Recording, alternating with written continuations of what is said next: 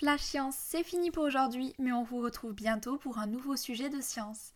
J'espère que cet épisode vous présentant quelques propriétés du sable vous a plu. Si vous avez encore des questions sur ce milieu granulaire, des réactions à nous faire parvenir ou des sujets à nous proposer, n'hésitez pas à nous contacter sur nos réseaux sociaux ou par mail à l'adresse indiquée dans la description de cet épisode.